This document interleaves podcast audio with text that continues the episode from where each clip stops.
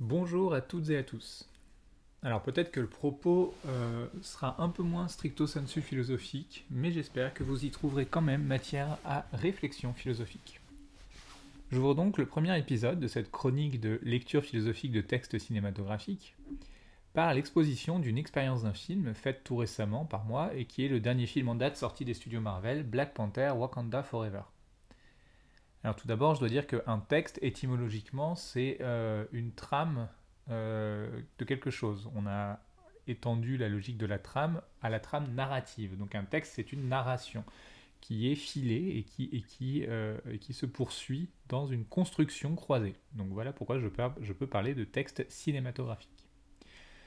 Donc je souhaite montrer avec Black Panther Wakanda Forever que nous sommes en face d'un acte de mythodynamie c'est-à-dire par le mythe et dans l'activité du mythe, un acte de déplacement des paradigmes et des modes de représentation de notre époque et de ses enjeux. D'autres films ont depuis longtemps déjà accusé ce que le dernier né de chez Marvel attaque, mais cela a été fait depuis l'extérieur du discours occidental, de manière quasi marginalisée. On ne peut pas vraiment dire que c'était marginalisé, pardon, mais vous allez, vous allez voir. Je pense à des films comme District 9, qui est sorti en 2009, Elysium, qui est sorti en 2013, ou même Chappie, qui est sorti en 2015, tous trois réalisés par Neil Blomkamp. Alors ce sont des films qui marginalisent la parole occidentale, oui, mais qui restent une parole occidentale, pour désigner des désastres dont est responsable l'Occident. On est dans, un, euh, des africaneurs, en fait. Donc ce sont des blancs d'Afrique du Sud.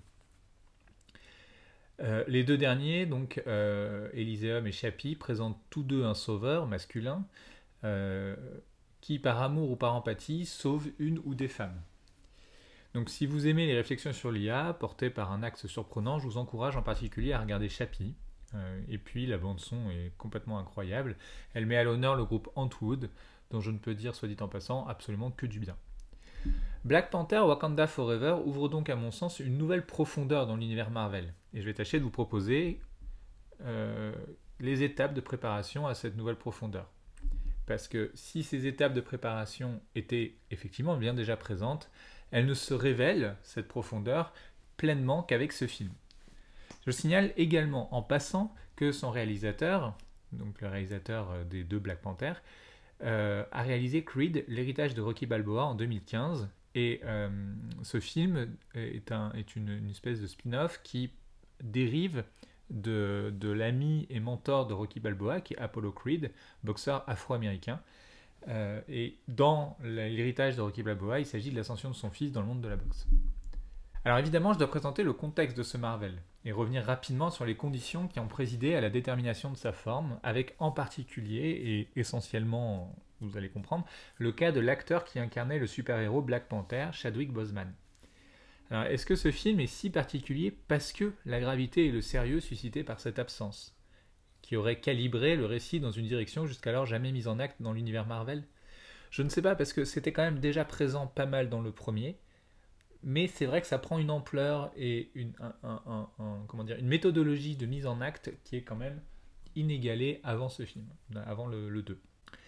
En tout cas, moi je peux observer la coïncidence euh, entre la disparition euh, de, l'acteur euh, et le, donc, Chadwick Boseman et le, caractère solennel de ce film. Lors des interviews suivant de peu la sortie du film Black Panther en 2018, le premier opus donc, une réponse de l'acteur à l'un des journalistes avait étonné puis s'était trouvé assez plutôt avalé par la frénésie hallucinée de ce type de presse. C'est-à-dire que personne n'avait vraiment fait attention. Peut-être quelques-uns, quelques stalkers, mais c'est tout. Le journaliste demandait s'il serait partant pour un deuxième opus, au vu du résultat extrêmement brillant, tant critique que, commercial, du premier opus. Et l'acteur avait répondu, je traduis, hein, pour le 2, moi je suis mort. Alors, ça avait surpris. Est-ce qu'il s'agissait d'une formule formule? Non, pas du tout. Pour le 2, Chadwick Boseman est bel et bien décédé. Et il le savait. Les choses émurent beaucoup a posteriori et il semble que peu de personnes savaient. Plusieurs vidéos tournent d'interviews de groupe où Chadwick Boseman dort en fait dans un coin complètement épuisé par sa chimiothérapie. Après quatre films pour la franchise Marvel, Captain America Civil War, Black Panther, Avenger Infinity Wars et Avenger Endgame, Chadwick Boseman meurt à 43 ans d'un cancer du côlon. L'entièreté du film Wakanda Forever est traversée par le fantôme et de l'acteur et de son personnage, comme je vais tenter de vous le montrer. Étant depuis 2008, depuis le premier Iron Man en fait, extrêmement impliqué dans la réception de la fresque mythique des Marvel, en parler ne m'épargne pas une émotion certaine. De même que le décès du personnage de Iron Man et de son alter ego Anthony Stark, donc là l'acteur est parfaitement vivant, hein, c'est Donné Junior.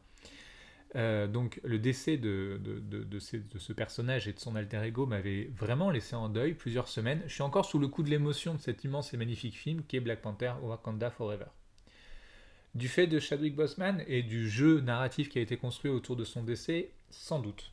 Son ombre m'a semblé traverser le Styx et l'Achéron pour fouler la pellicule pendant les 2h40 du film, se fermant sur une magnifique interprétation de Rihanna, Lift Me Up, que je vous conseille d'écouter évidemment. Alors c'est marrant parce que ça coïncide avec son retour par, par, par son spectacle au Super Bowl. Donc ça c'est intéressant parce que c'est encore un acte militant de la part de Rihanna, euh, comme les propos qu'elle tient sur son angoisse euh, au fait d'élever un enfant euh, noir dans ce monde complètement raciste. Alors bref, je suis navré, comme, comme toutes et tous, je suis un être humain et l'émotion a toujours fait un travail tectonique ravageur dans mon rapport aux œuvres esthétiques en général et cinématographiques en particulier. Il faut dire que la fresque cinématographique Marvel, 31 films à ce jour, est un bijou narratif que l'on prenne les croisements des différents héros, ou même depuis l'apparition de la technologie diésétique du multiverse et de la superposition des versions d'un film. Je pense par exemple en particulier à Spider-Man, à son aboutissement dans le dernier, paru en 2021, où les acteurs des trois séries de Spider-Man se rencontrent. Cette fresque est probablement la forme esthétique la plus cohérente à ce jour et la plus représentative de notre siècle, au moins en Occident. Alors on pourrait peut-être aller plus loin en incluant par exemple, ou en tout cas en interrogeant la possibilité d'inclure Shang-Chi and the Legend the Legend of the Ten Rings, donc euh, Shang-Chi et la légende des, des, dix anneaux, qui se déroule dans le contexte de l'Asie continentale. Mais bon, c'est encore euh, là l'objet, et c'est l'objet de ce premier hors-série, c'est encore l'objet d'un discours qui est tenu depuis l'Occident et à partir des codes et des valeurs occidentales. Et c'est bien un problème, comme je vais, vous, je vais essayer de vous le montrer. C'est en fait le motif de ces, c'est d'ailleurs le motif de ces épisodes hors série qui interviendront régulièrement. Je ne sais pas encore si je pourrais faire ce que je voudrais, à savoir une chronique par exemple chaque mardi, mais je vais essayer et, je ne m'assigne pour le moment aucun impératif. Nous verrons donc au fil de l'évolution de la chaîne. Je souhaite en effet, pour motif de ces hors-séries, étudier philosophiquement la question des empreintes culturelles dans la pratique des grandes disponibilités médiatiques, qu'il s'agisse de littérature, de cinéma, de jeux vidéo ou même de transmédialité. Vous verrez qu'en fait il y a une part historique importante quand même. À chaque fois j'essaierai de replanter le décor historique du média dont il sera question. Alors je commence donc avec le film Wakanda Forever car je le crois novateur selon plusieurs points de vue, comme vous le verrez dans le deuxième épisode du premier cycle. Je dis ailleurs que Kant est novateur pour la fin du XVIIIe siècle. L'un, le film, comme l'autre, le philosophe de Königsberg, déplace les paradigmes dans leurs pratiques respectives. Bon alors donc je contextualise le décor politique et esthétique de l'univers de Black Panther dans le paysage des Marvel. Bon tout d'abord il faut savoir, si parmi vous certains ou certaines l'ignorent, que la fresque cinématographique des Marvel est une adaptation d'une tradition qui intervient juste après la Seconde Guerre mondiale aux États-Unis et coïncide avec une vingtaine d'années plus tôt une nouvelle façon de produire du papier, à partir de la pulpe du papier, c'est-à-dire dans un format beaucoup moins coûteux à produire, c'est quasiment du brouillon si vous voulez, du papier brouillon. On pouvait imprimer dans du papier brouillon. Dans ce contexte, différentes littératures apparaissent, qui est ce qu'on appelle les pulps, et que sont des littératures peu coûteuses et donc très faciles et à produire et à se procurer. Pulp, en anglais, ça, vient de pulp. C'est d'ailleurs ce à quoi fait référence le film aujourd'hui devenu classique de Quentin Tarantino, Pulp Fiction. Vous connaissez peut-être plusieurs auteurs qui sont nés dans cette démocratisation des moyens d'édition. Par exemple, vous avez Howard Philip Lovecraft ou encore Isaac Asimov. Mais d'une façon générale, toutes ces générations ont pu bénéficier d'un accès facile à la créativité par la simplification des moyens de production de petites revues, de magazines, etc. Or, dans ce contexte, les auteurs de ce qu'on appelait de ce qu'on appelle les comics, c'est-à-dire en français les bandes dessinées, ne sont pas en reste et s'emparent à leur tour des pulps. Plusieurs choses se manifestent alors puisque les éditeurs ne risquent pas grand-chose et le lectorat est au rendez-vous du fait du très bas coût de vente de ces revues et magazines. Plusieurs auteurs assez récurrents vont se démarquer, bien sûr. Vous avez par exemple une espèce de génial polymathe comme Alan Moore, dont on ne compte plus les adaptations cinématographiques des œuvres. Bon, alors c'est là que les choses se compliquent parce que Alan Moore, c'est plutôt du côté de la compagnie DC Comics, qui ne partage pas l'univers de la compagnie Marvel. Dans l'univers de DC Comics, vous trouvez par exemple Batman, Superman, Wonder Woman, Flash, etc. Et dans l'univers des Marvel, vous trouvez toutes celles qui sont incarnées dans les films de la compagnie, aujourd'hui rachetés par Disney. Donc euh, Thor, euh, Iron Man, etc., etc. Les pulps sont une nouvelle façon d'écrire. Les personnages sont des personnages autonomes auxquels théoriquement chaque auteur peut avoir accès pour peu qu'il en respecte l'univers de fond et les fondements, ce qu'on appelle en anglais le background et le lore. Donc vous avez des auteurs qui peuvent emprunter un personnage et l'incarner le temps de quelques épisodes ou le temps de récits plus longs. L'idée de propriété se dissipe un peu à la faveur de la fluidité du récit. Plus tard, les maisons d'édition des maisons d'édition qui, n'ont absolument plus rien à voir avec la logique économique des pulps euh, reprendront cette logique et la, prolongeront en la radicalisant. Je pense par exemple à des choses comme Vertigo ou Dark Horse, à qui l'on doit les Sandman, Hellboy, Hellblazer, euh, Lock and Key, etc. Il faut savoir que la pénétration en Europe est aussi éloignée de la prolifération américaine de cette littérature, native de l'Amérique du Nord occidentalisée donc, que l'est la pénétration en Europe des mangas en comparaison de la prolifération en Asie de l'Est. Autrement dit, nous n'avons accès, lectorat francophone, qu'à une parcelle de ce qui a traversé de ces cultures d'une richesse inouïe. Euh, je vois peut-être venir certains et certaines d'entre vous, le snobisme n'étant pas une faute, quand il euh, procède de l'ignorance. Il devient en revanche une pauvreté intellectuelle quand il s'entête sans savoir de quoi on parle. Autrement dit, la littérature canonique, les grandes œuvres du continent européen, qu'il s'agisse de l'opéra, euh, du théâtre ou de la littérature, ne rendent pas de telles cultures dérisoires ou ridicules, au contraire. La culture est un processus d'enrichissement infini et polyvalent, et qui est capable de sentir une forme d'émotion dans un média devrait s'évertuer à tenter de traverser le plus grand nombre de médias possibles afin d'exprimer le plus grand type de facettes possible de l'émotivité. Dans l'expérience que l'on fait d'un opéra, d'un tableau ou d'un théâtre, ou du théâtre, les émotions différentes s'expriment différemment. Alors bien sûr, tout le monde a le droit de ne pas aimer, c'est comme quand on mange des épinards. On a le droit de ne pas aimer, mais il faut d'abord avoir goûté. On peut ne pas aimer, mais on ne fait pas la morale aux autres si on n'aime pas.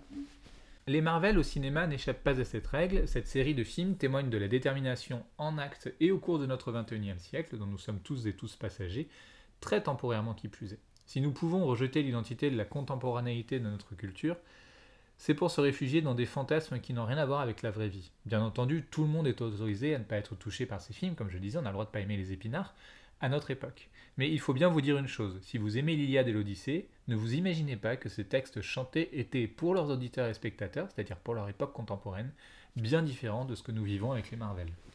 Il s'agit de mythes répétitifs, récurrents, avec des valeurs aristocratiques, des héros singuliers, qui ont des attributions et des rapports complexes et dont les relations établissent une fresque narrative vaste et profonde visant à défendre le sens de ce que signifie qu'être d'une part sujet et d'autre part humain.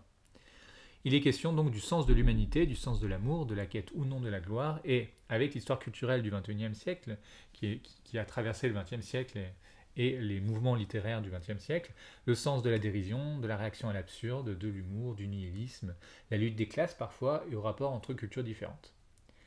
Donc c'est là que nous retombons pardon, très brutalement, peut-être ai-je mal équilibré l'élan de ma démonstration, sur le deuxième opus de l'arc narratif des Black Panthers. Jusqu'alors, la fresque des Marvel, pour laquelle j'éprouve une affection et une estime importante, était une fresque de domination. Elle est patriarcale. Les héros principaux sont tous des hommes et les, héroïnes sont systématiquement des parèdres, c'est-à-dire des alter-égaux légèrement inférieurs, ou en tout cas dérivés du personnage masculin, voire même des faire-valoir amoureux. On parle de Thor, d'Iron Man, de Captain America, et même dans le premier Black Panther, on a aussi Ant-Man aussi, où le discours sur les limites du personnage féminin sont vaguement justifiés par l'amour d'un père qui ne veut pas que sa fille prenne de risques. Et dont on peut éventuellement imaginer que le dit père aurait eu la même hésitation pour un fils, mais alors moi j'en doute et je pense que tout le monde en doute. Autrement dit, euh, le, personnage euh, du père, euh, c'est Prime, je crois, le scientifique, qui ne veut pas que sa fille endosse le, euh, l'uniforme euh, Ant-Man euh, ne le veut pas parce que c'est dangereux, à cause du monde quantique où il a déjà perdu son épouse. Bon, ok, mais un peu léger quoi. Mais au moins ça essaye. Tout ça en tout cas c'est un monde d'hommes, avec des ornements féminins. Même Black Widow est incessamment accolée sur sa relation à son alter ego espion, à Hawkeye, avec le spectre de la maternité impossible qui atteint son apogée dans sa relation amoureuse avec Bruce Banner, l'alter ego de Hulk. Donc on a vraiment un, ramenage au fait qu'elle ne puisse pas être femme, tout en étant femme. Donc c'est terrible quand même. C'est vraiment, vraiment euh, rétrograde. En tout cas, c'est tout cela pour dire que ce sont les hommes qui justifient la narration, avec au sommet de tout ça l'emblématique Nick Fury, incarné par Samuel L. Jackson, en parangon, euh, et qui est épaulé par Maria Hill, qui est une actrice euh, qui vient de How Met Your Mother d'ailleurs, et qui joue en fait un personnage féminin très très très secondaire. On a évidemment le personnage de Captain Marvel, qui est le personnage le plus puissant de tous les super-héros, à peu près incarné sans aucun charisme hélas, et dont l'absence de charisme ne provient certainement pas de l'actrice, mais du backlash total du lore et du background, c'est-à-dire de la justification narrative du personnage. Elle a un film à elle, elle intervient avant que n'apparaisse son film à elle, mais quand son film à elle apparaît, ça ne justifie rien, c'est juste, enfin, ça n'a rien à voir avec l'intensité et l'imprégnation euh, égotique d'un Iron Man, par exemple. Autrement dit, entre les années 2010 et 2020, on a un univers extrêmement masculin qui repose sur les logiques ordinaires de Hollywood et qui ne s'embarrasse pas beaucoup des énoncés militants qui fleurissent pourtant partout. Qu'on se comprenne bien, hein, moi je suis un homme blanc qui progresse dans la trentaine cultivée, j'ai donc les codes et l'éducation qui font de moi la cible exacte de ce type de film. Et d'ailleurs, je les aime. J'y suis bien, je m'y projette volontiers, et depuis 2008, je me reconnais parfaitement dans les différentes déclinaisons de ces avatars masculins. Tout en étant euh, ni, ni en ni le, muscle, le, le, torse musculeux de, de, Thor, ni le génie euh, euh, ironique de, de, Tony Stark, on est d'accord. C'est-à-dire que ce type de grande fresque est faite pour ma construction ontologique à moi, pour que j'y éprouve ce que Milan Kundera appelle l'ego expérimental, ou ce que Paul Ricoeur nomme l'ipséité, la capacité à se penser dans les variations de ce que l'on est comme sujet à partir de la même T, c'est-à-dire à partir du noyau de nos récurrences esthétiques et philosophiques. Autrement dit, je, suis. ces, textes cinématographiques ou littéraires, peu importe, sont écrits pour moi, pour que je puisse me projeter. La littérature appelle le lecteur à se déplacer vis-à-vis de son expérience de sujet, et à s'investir dans un autre chose qui lui permet de faire des expériences sans sortir, bah, par exemple, de son canapé ou de son lit, selon l'endroit où il lit.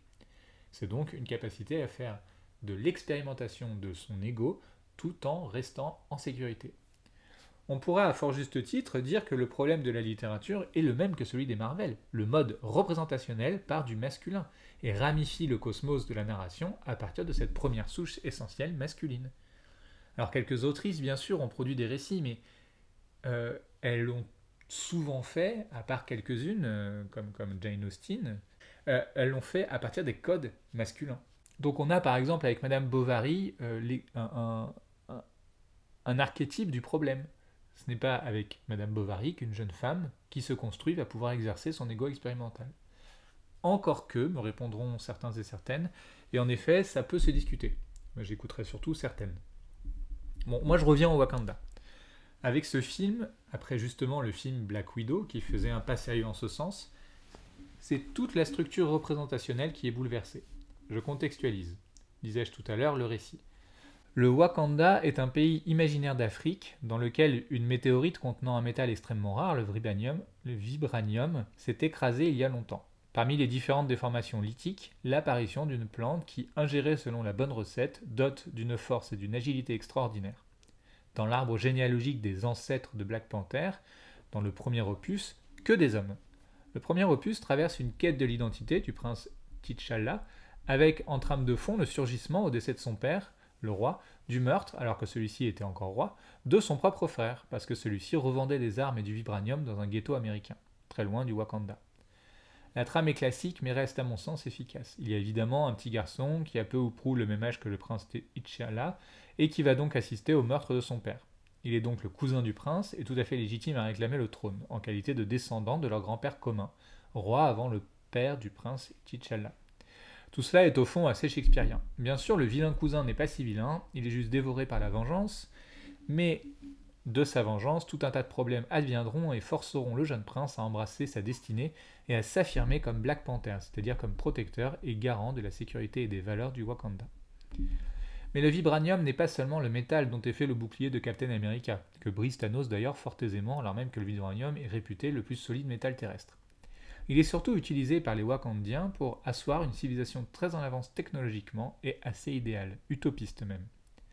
Nous avons donc une superpuissance paisible et respectueuse qui reste repliée sur elle-même, insulaire politiquement et non interventionniste, un peu comme l'Atlantide de Platonicien. Parmi les enjeux du premier film se trouve bien sûr la question de la protection du reste du continent africain contre les colons européens, mais c'est extrêmement léger.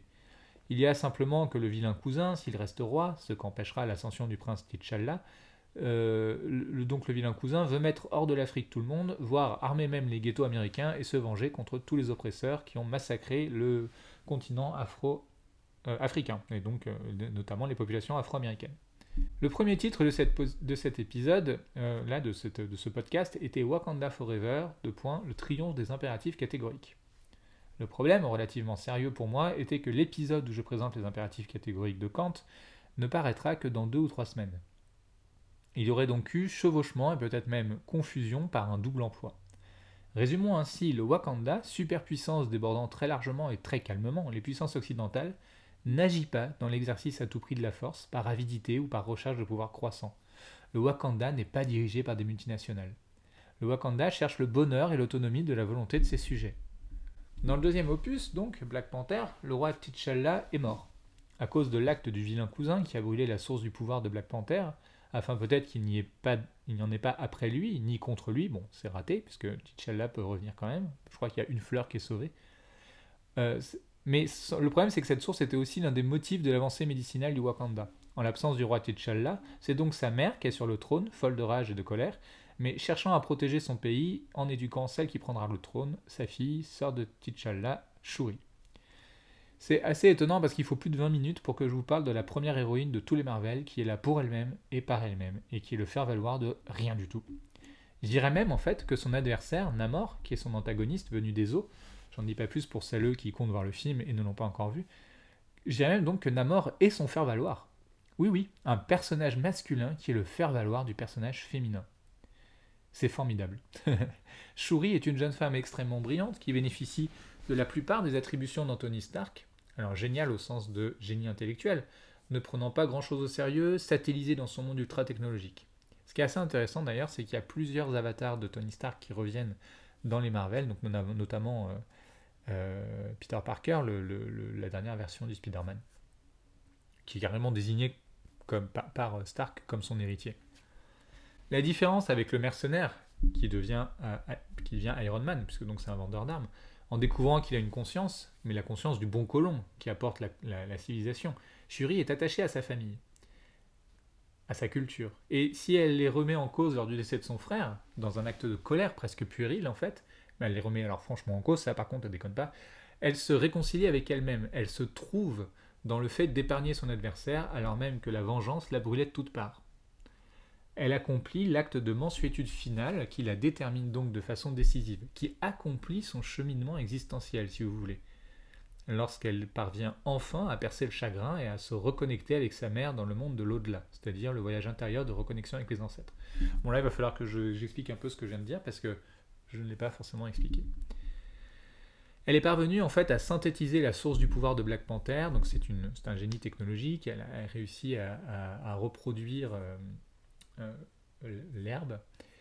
Euh, et donc elle devient la porteuse suivante de l'armure magique et mystique de Black Panther. Pour ce faire, elle doit faire un voyage initiatique, l'amenant à reconnecter avec ses ancêtres, qui, euh, selon qui elle fait venir dans ses ancêtres, détermine ce qu'elle va devenir. Lors de cet épisode, donc Shuri ne voit pas encore sa mère, elle voit l'avatar de ce qu'elle ressent partout en elle, son cousin, qui est un puits de rage sans fond et qui va perdre d'ailleurs contre son frère T'Challa.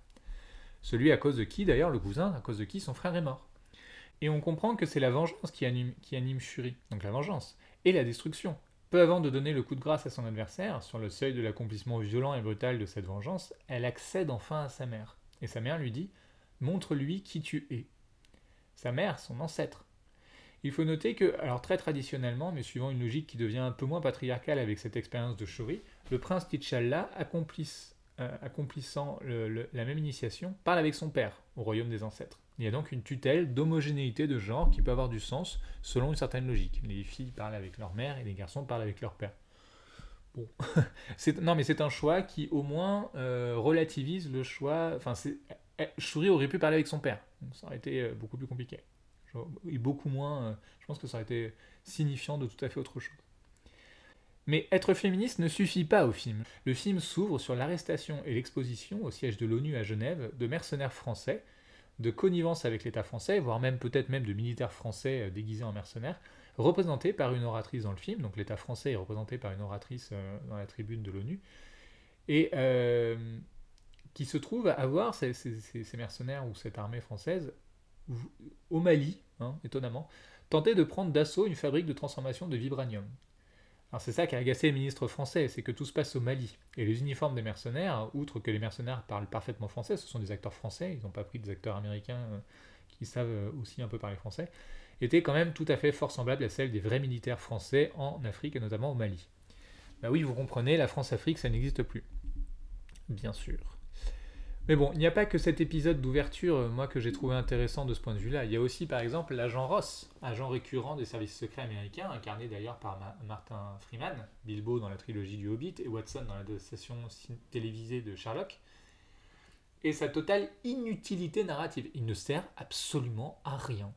En fait, c'est même lui qui est tenu au courant par euh, euh, les différents personnages euh, du Wakanda de ce qui se passe, mais il ne sert à rien. Il est même délivré à la fin par euh, le, Wakanda. Il est délivré des méchants, du méchant, de la méchante CIA. Les Américains, les Américains, donc comme les Français, comme en fait tous les États occidentaux ordinairement auto-centrés dans leur, dans, dans leur propre narration, sont parfaitement invisibles et strictement sans intérêt. C'est quelque chose que l'on observe depuis Avenger 1, que ce déplacement essentiel. Avenger 1, la bataille se passe à New York, étoile de l'Amérique libre qui protège le monde. Nous sommes en 2012. Les choses évoluent très vite. Dans Avenger 2, l'ère d'Ultron, les États-Unis restent importants, mais il s'agit d'une ville d'Europe de l'Est, dans un pays fictif d'Europe de l'Est, en Sokovie. Les États-Unis restent prépondérants puisque Ultron est une expérience de Stark, donc du milliardaire philanthrope autoproclamé, marchand d'armes notoire, hein, bien sûr, et fils de la botte secrète des États-Unis pendant la Seconde Guerre mondiale, contre les vilains soviétiques qui seront d'ailleurs, ces vilains soviétiques, les supports de l'acte narratif de la plupart des captains américains. Dans Avenger 3 ou Infinity War, euh, ça aboutit au Wakanda. Et le 4, Endgame, un peu partout dans l'univers et un peu partout sur la Terre. Et tous les héros se rejoignent dans une apothéose, je dois le dire, assez glorieuse. Peu à peu, le cadre narratif dématérialise l'hégémonie occidentale et la vision extrêmement ethnocentrée du monde occidental. Ce conflit entre deux régions du monde contemporain, donc j'en passe une sous silence pour pas, pas spoiler, mais euh, ce conflit entre deux régions du monde contemporain qui sont considérées comme des espaces de, voyez-vous un peu l'expression, tiers-monde, c'est-à-dire pas le premier ni même le deuxième, mais le tiers-monde, avec des sous-humains dedans donc, euh, ne vise pas une victoire. Ce conflit ne vise absolument pas une victoire. Le film ne se termine pas sur la victoire, là encore c'est une démonstration de la déconstruction des codes narratifs de l'hégémonie occidentale. L'héroïne, donc Shuri, n'accomplit pas son ascension dans la destruction de ses antagonistes, mais dans l'intégration. Le film se termine dans un équilibre. Les personnages féminins et masculins retrouvent une égalité par la prévalence des personnages féminins qui écoutent ou n'écoutent pas les personnages masculins. On peut dire et penser que c'est un, un peu moins vrai dans l'équipe adverse qui reste à domination masculine. Mais qu'il s'agisse de Ramonda, mère de, T'Challa et Shuri, de Shuri elle-même évidemment, d'Okoye, la générale qui déchoit et retrouve son grade, ou de Nakia, l'espionne spécialisée dans l'infiltration douce, les héroïnes sont légion. Alors pour Nakia, on est un peu en droit, je crois, d'émettre une réserve, et je n'irai pas jusqu'au bout de son énonciation, de l'énonciation de cette réserve, pour ne pas gâcher le film à celles qui veulent le voir et l'ont pas encore vu mais elle est tout de même identifiée comme étant la compagne. Alors cette autonome, libre, et on n'en a rien à péter de, la volonté de son, chéri, si vous voulez, euh, donc la compagne de feu le roi T'Challa. Mais ce sont des personnages féminins qui tiennent le cadre narratif de l'épopée, et c'est immense. C'est donc un film démonstratif de la requalification paradigmatique et absolument pas injonctif. Il présente ce qu'il faut faire selon lui, non pas en le disant ou en le réclamant, mais en le faisant, sans aucune hésitation. Nous avons donc un film féministe, graphiquement splendide, appartenant bel et bien à la fresque Marvel, inscrivant la logique même de la défense de l'équilibre dans sa trame démonstrative. Bon, je ne spoil pas, ce serait mal, mais la scène post-générique rend le tout, je ne sais pas, 30 fois plus poignant. En tout cas pour moi, qui suis père et qui ai conscience que mes enfants devront dealer avec un monde dont je ne suis pas du tout satisfait, comme pouvait en revanche être satisfait mon père par exemple.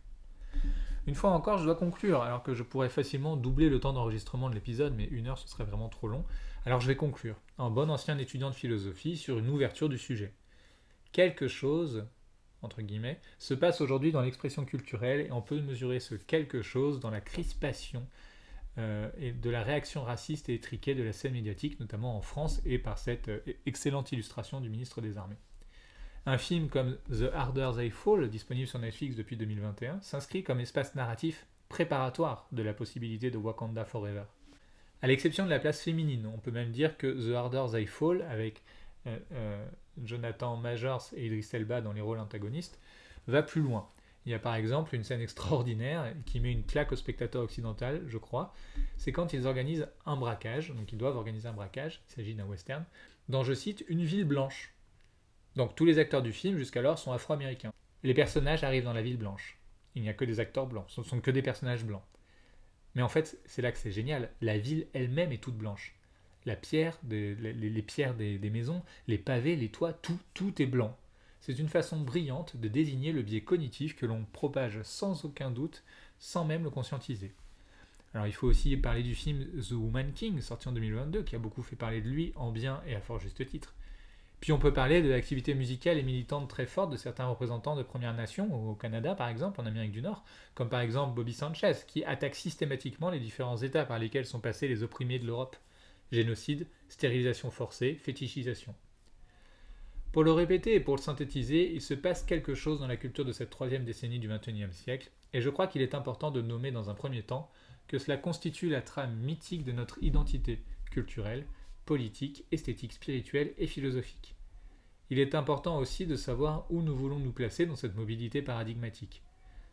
Je pense, avec un tel podcast, que ma place est assez explicite, ou en tout cas la place que j'aimerais avoir, ou j'aimerais choisir. J'ai conscience que je ne suis qu'un allié, je ne suis absolument pas un acteur. Et j'ai conscience que, à ce titre, je dois encore apprendre énormément de choses sur le meilleur moyen pour aider sans mettre mon occidentalisme masculin au milieu de tous les enjeux, mon nombril quoi, à cette déqualification paradigmatique en faveur d'une ré-requalification paradigmatique, de l'application sans concession des impératifs catégoriques de Kant.